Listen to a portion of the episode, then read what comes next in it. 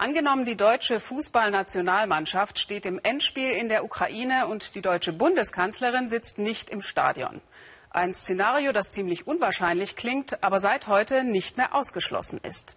In Berlin überschlagen sich Politiker aller Couleur mit der Ankündigung, die Europameisterschaft politisch zu boykottieren. Angela Merkel hat durchblicken lassen, sie werde sich einen Ukraine-Besuch bis zur allerletzten Minute offen halten. Dem Bundeskabinett werde sie Fußballverzicht nahelegen, sollte diese Frau nicht für eine medizinische Behandlung freigelassen werden. Julia Timoschenko, die inhaftierte ehemalige Ministerpräsidentin. Warum setzt sich inzwischen die halbe Welt für sie ein und wie stehen die Ukrainer selbst zu den neuesten Boykottandrohungen? Dazu ganz aktuell jetzt Georg Restle. Auf den ersten Blick scheint alles seinen geregelten Gang zu gehen in Kharkiv, der zweitgrößten Stadt der Ukraine, weit im Osten. Nichts deutet im Stadtzentrum auf die Zerrissenheit des Landes hin, sechs Wochen vor Beginn der Fußball-Europameisterschaft.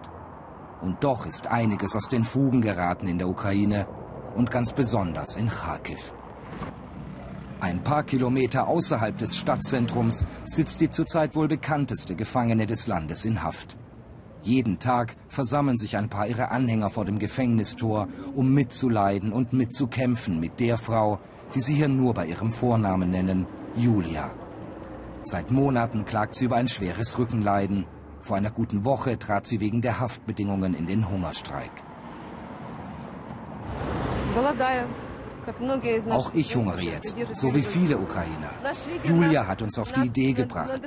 Letzte Woche hat man sie mit Gewalt ins Krankenhaus von Kharkiv gebracht. Das geht doch nicht, dass man einen Menschen ohne sein Einverständnis irgendwo hinfährt, um ihn gegen seinen Willen medizinisch zu behandeln.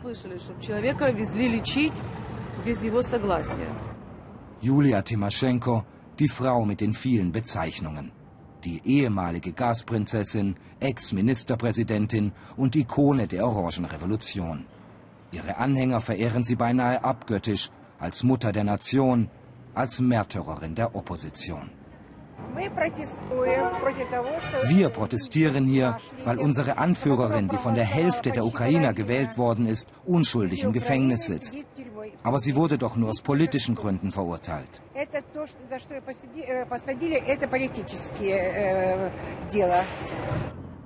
Sieben Jahre soll Julia Timoschenko in Kharkiv einsitzen, wegen eines umstrittenen Gasdeals mit Russland, den sie als Ministerpräsidentin abgeschlossen hatte und der ihrem Land geschadet haben soll.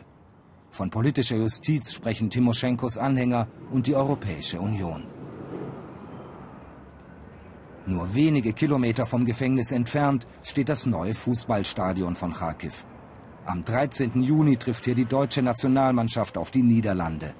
Es sollte der Höhepunkt für Kharkiv werden, aber jetzt hagelt es Absagen und Boykottaufrufe wegen der Inhaftierung Timoschenkos.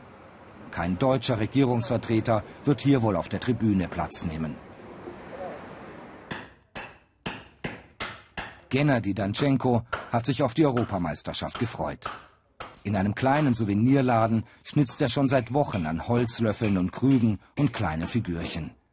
Seine Frau bastelt Fußballerpuppen aus Stroh. Klar haben sie ihr Angebot jetzt extra auf die Fußballfans ausgerichtet. Die Vorfreude wollen sie sich nicht nehmen lassen trotz der Boykottaufrufe einiger Politiker aus Deutschland. Ach, wissen Sie, ob der deutsche Präsident jetzt kommt oder nicht, ist doch gar nicht so wichtig. Die wahre Kommunikation geschieht doch nicht da oben. Da wird doch nur der Kampf um die politische Macht geführt. Hauptsache, die einfachen Leute kommen, die den Fußball miterleben wollen, das Land besichtigen, mit uns Bier trinken und Schmalz essen. Von Politik will Gennady nichts mehr wissen. Früher hatte er noch mitdemonstriert, als der Wind der Orangenrevolution durchs Land wehte. Doch das sei lange her, sagt er. So wie er denken viele in der Ukraine. Draußen vor dem Stadtgefängnis haben sich mittlerweile ein paar hundert versammelt. Freiheit für Julia rufen sie, Freiheit für die Ukraine. Aus dem ganzen Land sind sie gekommen. Sie protestieren dagegen, dass mittlerweile fast die ganze ehemalige Regierung Timoschenkos hinter Gittern sitzt oder verfolgt wird. Von der Fußball-Europameisterschaft erhoffen sie sich vor allem Aufmerksamkeit für ihr Land. Ich bin für die Europameisterschaft. Wir wollen, dass Europa sieht, welche Probleme wir hier haben. Dass bei uns nicht alles so gut ist, wie unsere Regierung behauptet. Und dass es Repressionen gibt.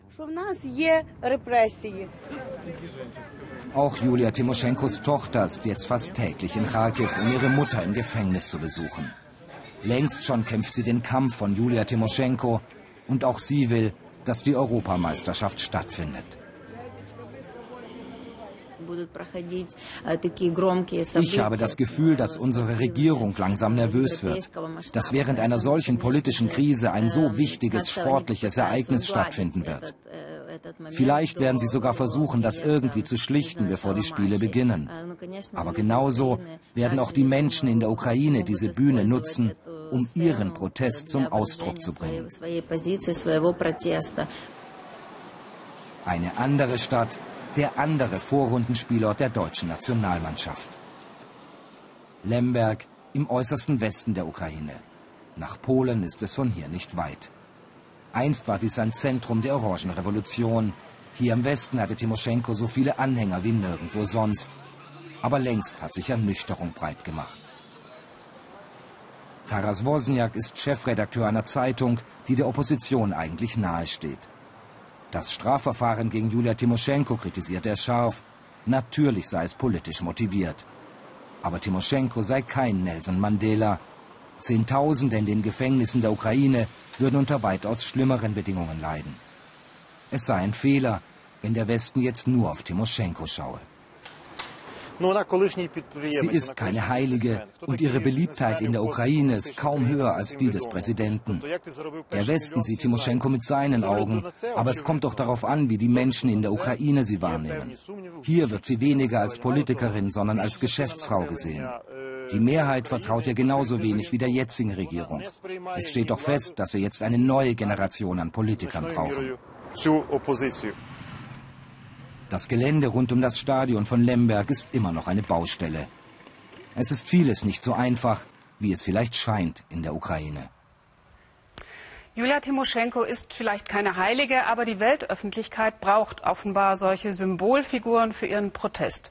Und der internationale Druck kommt am Ende hoffentlich der gesamten demokratischen Opposition in der Ukraine zugute.